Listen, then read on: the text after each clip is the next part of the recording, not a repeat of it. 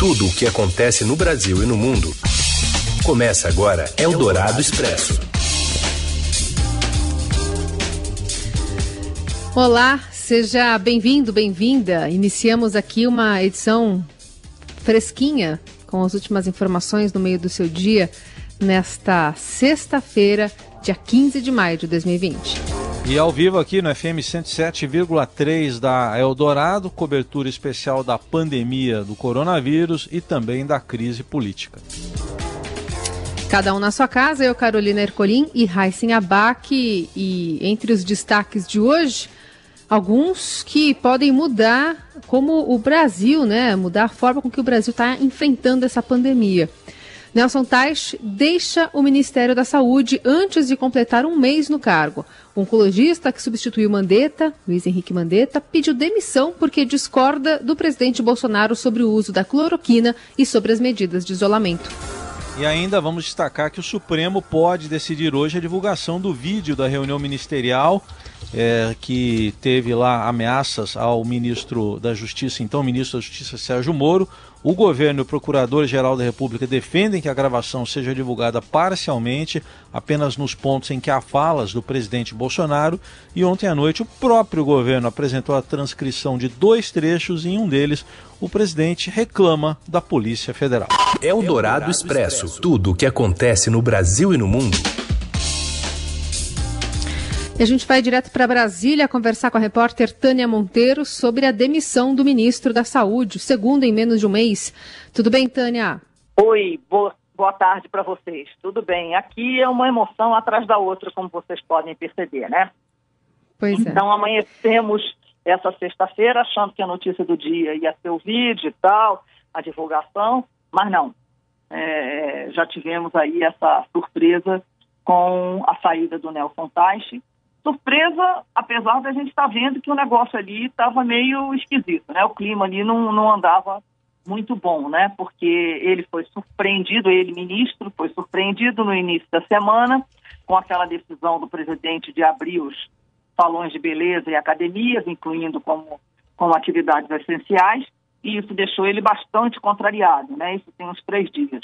Fora isso, é, é, tem toda tem todo um procedimento, né? O, o ministro, de qualquer jeito, é, tem defendido é, cuidado, fica em casa, essas coisas, e o presidente continuava fazendo, agindo do jeito que sempre agiu. Fora que ontem à noite ele numa live, ele, presidente Bolsonaro, numa live, disse que ia falar com o ministro para mudar o protocolo do uso da cloroquina em pacientes com Covid-19, né? Para usar já no início do tratamento. E ele, é, é, há dois dias, ou, ou, ontem mesmo, já nem me lembro, porque é tanta confusão que a gente se perde no tempo, né? É, ele publicou um Twitter dizendo que a cloroquina apresenta efeitos colaterais e que qualquer prescrição só poderia ser feita em comum acordo entre o médico e o paciente. Né? Então, é outra grande divergência. E aí, hoje, os dois conversaram e foi uma conversa rápida, parece 15 minutos apenas, e o próprio ministro, que já estava mostrando, demonstrando desconforto a pessoas ligadas a ele, é, preferiu sair, né? preferiu ir embora. Sim. Tânia, está prevista uma manifestação, né, uma entrevista do agora do ex-ministro? Pois é, é o que está previsto, mas a gente ainda não sabe exatamente se vai ser lá no Ministério, se vai ser no Planalto. É, não, tem, não tem nome ainda para suceder, o que a informação que eu tive é de que o, o general Eduardo Pazuello, que é o número dois do Ministério da Saúde, fica interinamente no cargo, mas não no cargo. Eu acho que, o, pelo que eu é, ouvi falar, o presidente lá no, no Palácio, a ideia é de que se mantenha um médico à frente do Ministério da Saúde, né? E o general Eduardo Pazuello não é um médico, embora existam médicos militares, que talvez pudesse ser uma opção, né? E se fala, e aí começam as especulações, né? Da própria é, Neide é, Yamaguchi, mas eu já perguntei, já me disseram que não, embora eu tivesse participado de uma cerimônia agora cedo lá no Planalto. É, enfim, ainda não tem um nome certo. E o nome que está sempre rodando aí é o do deputado Osmar Terra, que fala exatamente a mesma linguagem do presidente Quer dizer, nesse caso, talvez é, é, o governo pudesse até optar por isso, embora sempre é, houvesse negativo em relação a isso, desde o início eu sempre ouvi é, Osmar Terra na saúde, não, não, não, não, mas como tem um número dois para agir lá dentro, que é o general Eduardo Pazuello, às vezes colocar o, o Osmar Terra, que fala a mesma linguagem que o presidente, pelo menos acaba com esse embate público que gera insegurança é, é, em todo mundo num momento de pandemia. Eu estava até acompanhando as redes sociais do deputado Osmar Terra para ver se ele se movimentava de alguma forma. Ele que tem se oferecido, né, de diversas formas para ocupar esse cargo, ainda não se manifestou sobre esse assunto. E eu queria ainda aproveitar você, Tânia, para você mencionou aí sobre essa live do presidente Bolsonaro ontem. Vamos trazer esse trecho para o nosso ouvinte também. Eu conversei ontem com, com o ministro Teixe, né? Teixe, né? o Nelson Teixe.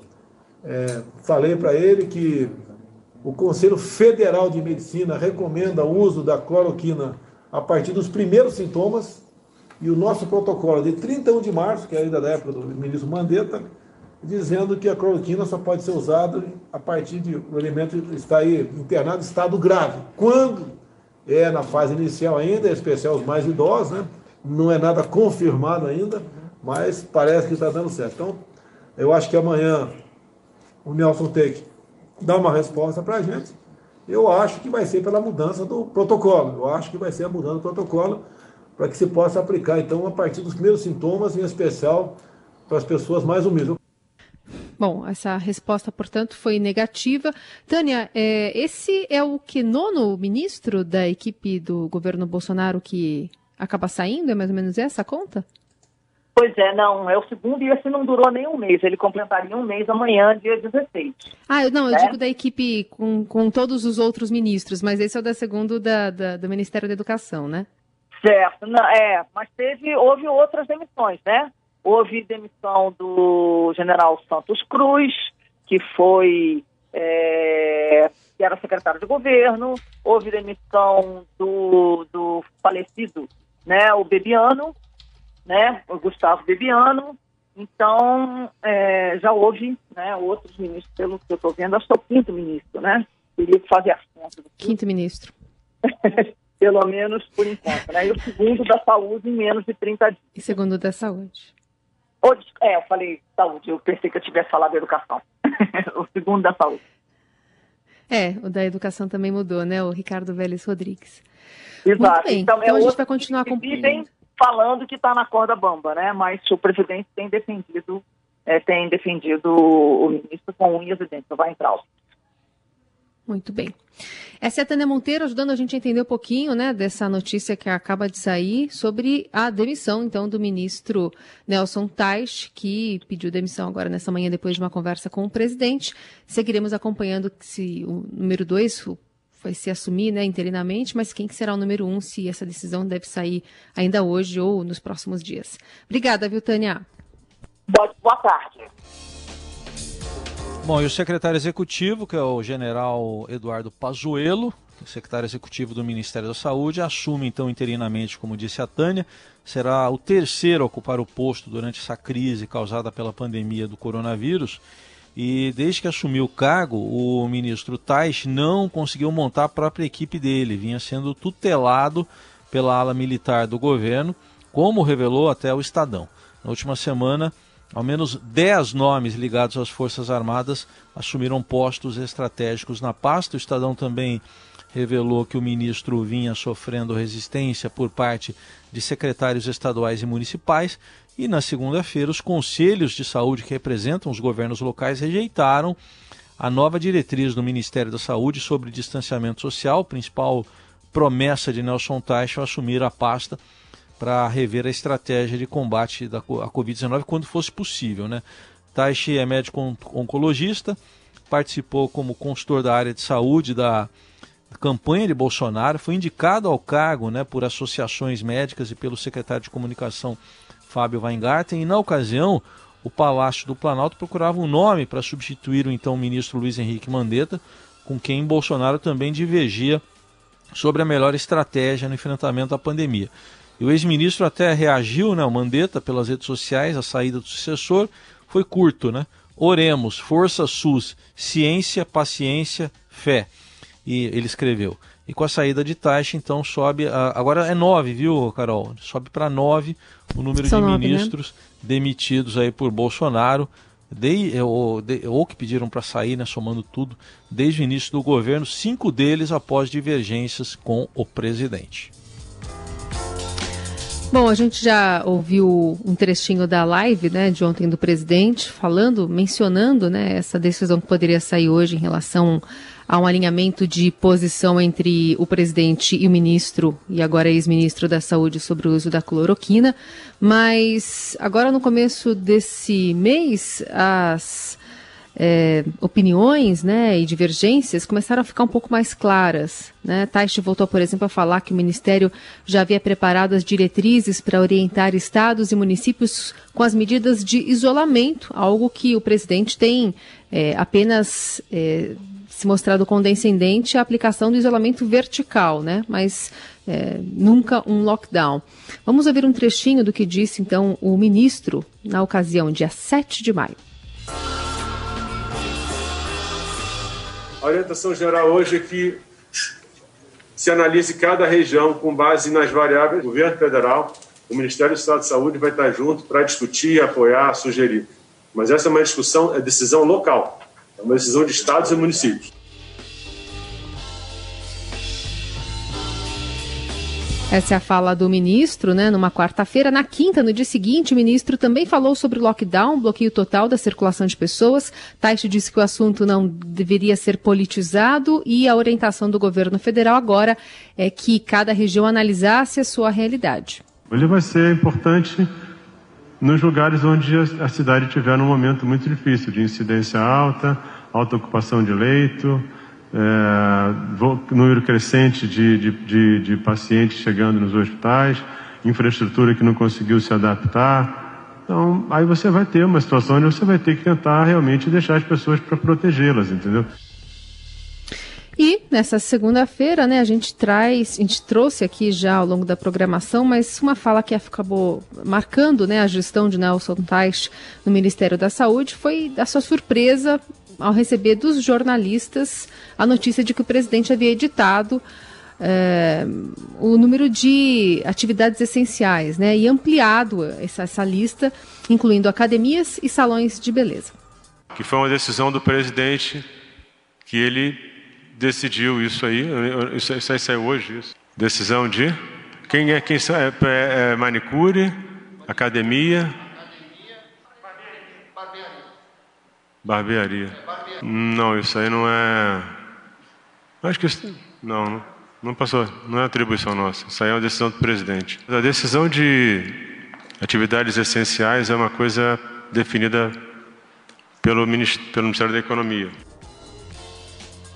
Bom, depois de todos esses embates, três pelo menos nesses últimos dias, a saída então do ministro Nelson Teich, já a reação né, com uh, panelaços que foram detectados, ouvidos em diversos bairros do Rio de Janeiro e também de São Paulo. E nas redes sociais uh, houve relatos de reações uh, por volta aí do meio-dia aproximadamente, agora há pouco, quando a notícia da saída de Nelson Teich veio a público com uh, vários, várias manifestações ocorrendo em São Paulo, Rio, em Brasília também, manifestações após o anúncio da demissão do agora ex-ministro Nelson Tais. O presidente Bolsonaro ainda não se pronunciou sobre esse assunto e agora, para o período da tarde, é esperado uma entrevista coletiva, ou pelo menos é esperado algum tipo de pronunciamento do ex-ministro Nelson Tais, que ficou menos de um mês, amanhã que ele completaria um mês no governo. Seu dinheiro em ação. Os destaques da Bolsa, com Vitor Aguiar. Oi, Vitor, boa tarde. Oi, Raíssen, boa tarde. Boa tarde, Carol. Boa tarde, ouvintes. Tudo bem? Tudo certo.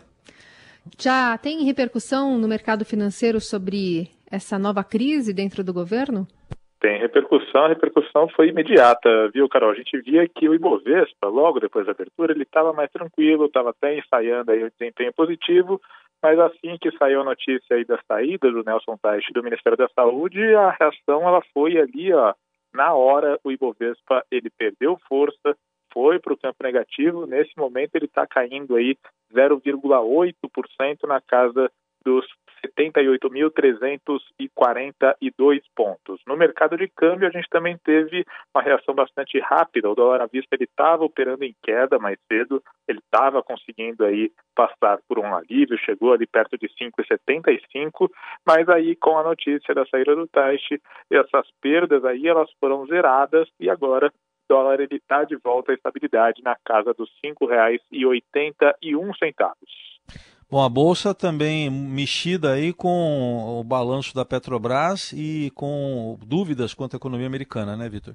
Exatamente. O balanço da Petrobras saiu ontem à noite, Heisen, e foi um número bem impactante. Assim, né? A Petrobras ela teve um prejuízo aí de 48 bilhões de reais só no primeiro trimestre.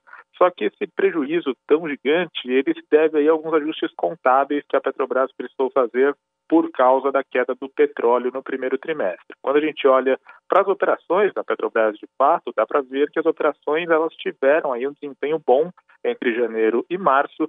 A receita da Petrobras subiu, os indicadores operacionais subiram, então, na verdade, uma coisa acaba neutralizando a outra. Claro que o prejuízo preocupa, mas ele não necessariamente implica aí que a Petrobras esteja numa situação particularmente difícil. Quanto ao exterior, dá para ver que lá fora as bolsas estão caindo, as bolsas dos Estados Unidos estão caindo.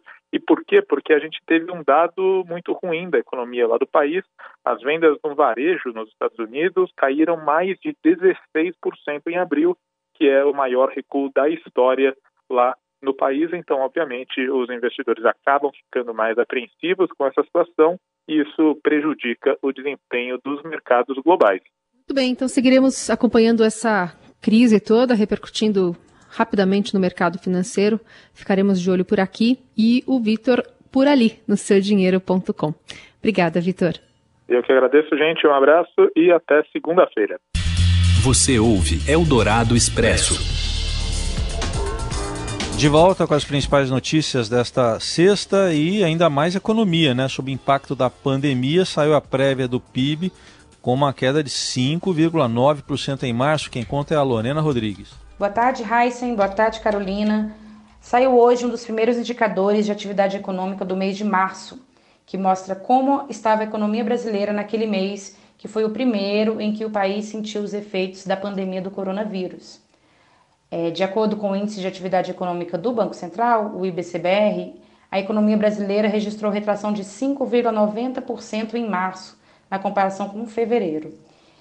E em março, a pandemia afetou apenas parcialmente os dados do mês, já que as medidas de distanciamento social, de suspensão de aula, de limitação de circulação, só começaram mesmo no, na segunda quinzena daquele mês, né? De acordo com o, o, índice do BC, entre janeiro e março houve um recuo de 1,95% na comparação com o último trimestre de 2019. Quando a comparação é feita com o resultado do primeiro trimestre de 2019, porém, o IBCBR ainda indica uma queda menor, de 0,28%. Nos 12 meses até março de 2020, os números do BC mostram que há uma expansão ainda de 0,75% no IBCBR, que é considerado uma prévia do PIB. Mas as expectativas dos economistas para este ano estão aí em torno de queda de 5%, alguns mais otimistas e alguns mais pessimistas, mas todo mundo prevendo uma queda significativa em 2020. Eldorado Expresso. Bom, três dias após ter sido categórico ao afirmar que não havia citado a Polícia Federal, o presidente Jair Bolsonaro admitiu hoje ter usado o termo PF para se referir à instituição durante reunião ministerial do dia 22 de abril. Segundo o depoimento do ex-ministro da Justiça Sérgio Moro, durante o encontro, o presidente ameaçou demiti-lo caso não promovesse mudanças no órgão. O inquérito no Supremo Tribunal Federal apura o caso. E o recuo de Bolsonaro ocorre após a própria Advocacia Geral da União apresentar ao Supremo transcrição das falas do presidente em que aparecem citações à PF e à família. Na manifestação, a AGU pediu o levantamento do sigilo apenas das declarações do presidente da República, que estão sendo investigadas em inquérito. A decisão será do relator do caso, o ministro Celso de Mello, que pode sair a qualquer momento. Na saída do Palácio da Alvorada, Bolsonaro admitiu ter falado da PF na reunião, mas em outro contexto. Meu cara, é, tem a ver com a Polícia Federal, mas é, é a reclamação PF no tocante ao serviço de inteligência. Bom, a afirmação a jornalistas aconteceu quando o presidente deixava o Palácio da Alvorada e ele ainda rebateu. A interferência é, não é nesse contexto da inteligência, não. É na segurança familiar. É bem claro, segurança familiar. Eu não toco PF na palavra, nem Polícia Federal na palavra segurança. Na manifestação ao Supremo, a AGU quer que apenas a parte referente ao inquérito seja, seja exibida. Questionado se falava em interferência do Gabinete de Segurança Institucional, órgão responsável por garantir a segurança do presidente e seus familiares, Bolsonaro demonstrou irritação e chamou a entrevista de palhaçada. Eu não vou me submeter ao interrogatório para de vocês. Eu, vou, eu espero que a fita se torne pública para que a análise correta venha a ser feita. Eldorado Expresso. Só um detalhe, Carol, é que espera-se para hoje, então, possivelmente, uma decisão do ministro Celso de Mello se abre ou não o sigilo e com que magnitude dessa, desse vídeo, dessa reunião ministerial. A AGU, representando o presidente, a Advocacia Geral da União e a Procuradoria Geral da República, pedem aí a divulgação só das falas do presidente e a defesa de Sérgio Moro pede a divulgação na íntegra. Bom, e em todas as plataformas do Estadão e também na Rádio Dourado, você vai continuar acompanhando toda a cobertura né, sobre a demissão do ministro da Saúde, o segundo né, durante uma pandemia, e também né, a expectativa da divulgação da íntegra deste vídeo pelo Supremo Tribunal Federal. Eldorado Expresso. Para você, uma ótima sexta-feira. Voltamos a nos falar na sexta. Na segunda. Ah, é, na segunda. Hoje é sexta. na segunda-feira voltamos aqui ao Dourado Expresso é, com mais informações. Lembrando né, que o nosso canal de comunicação segue com a hashtag Eldorado Expresso das redes sociais.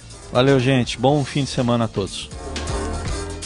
Você ouviu Eldorado Expresso tudo o que acontece no Brasil e no mundo em 15 minutos.